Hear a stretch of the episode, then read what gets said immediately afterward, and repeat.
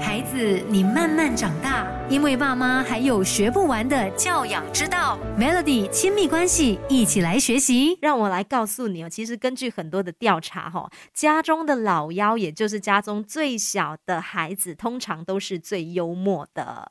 而且你知道吗？这个调查他也发现说，哈，老幺他通常是家里就是生活过得最放松的人，而比较年长的孩子，像是啊老大啊、老二啊，就被认为说他们比较有责任心，比较呃。做事比较有组织，比较有自信，也更能够成功。这其实跟父母的教养是有关系的。当新生儿报道的时候啊，爸爸妈妈就会把这个注意力啊，从呃哥哥啊或者是姐姐的身上移到弟弟妹妹身上。这个时候呢，比较年长的孩子他就要学会学习看好自己哦。所以这个研究当中也发现说，呃，家中最小的孩子他们不只是幽默，而且他们有强烈的欲望哦，去娱乐所有的家人。除了搞笑之外啊，老老幺还具备其他还蛮明显的特质的孩子，你慢慢长大，因为爸妈还有学不完的教养之道。Melody 亲密关系，一起来学习。老幺通常他们会自行去填补一个家里没有人扮演的角色，而且为了找到他自己的位置哦，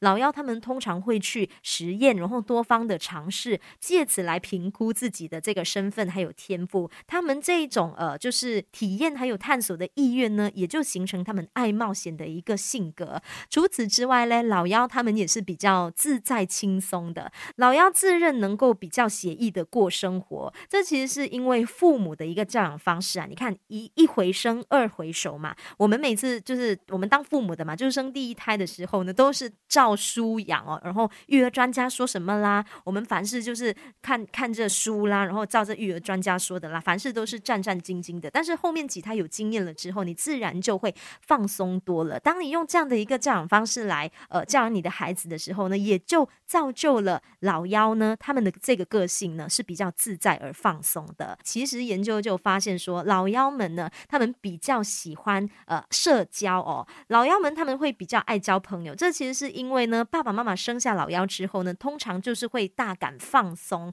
而放松的爸爸妈妈比较能够养出喜爱玩乐啦、随和啦、雀跃的孩子。这样个性的一个孩子呢，自然就容易交朋友。除此之外呢，老幺他们也比较有创意。之前就有研究证实啊，哥哥姐姐的智商通常是会比弟弟妹妹高的，但是排行后面的孩子呢，他们则比较有创意。那创意呢，好像也影响了呃，就是老幺他们的职业选择。家中的老幺呢，他们更倾向从事呃需要创意的工作，像是建筑师啦、设计师啦、艺术以及写作等等的。工作的。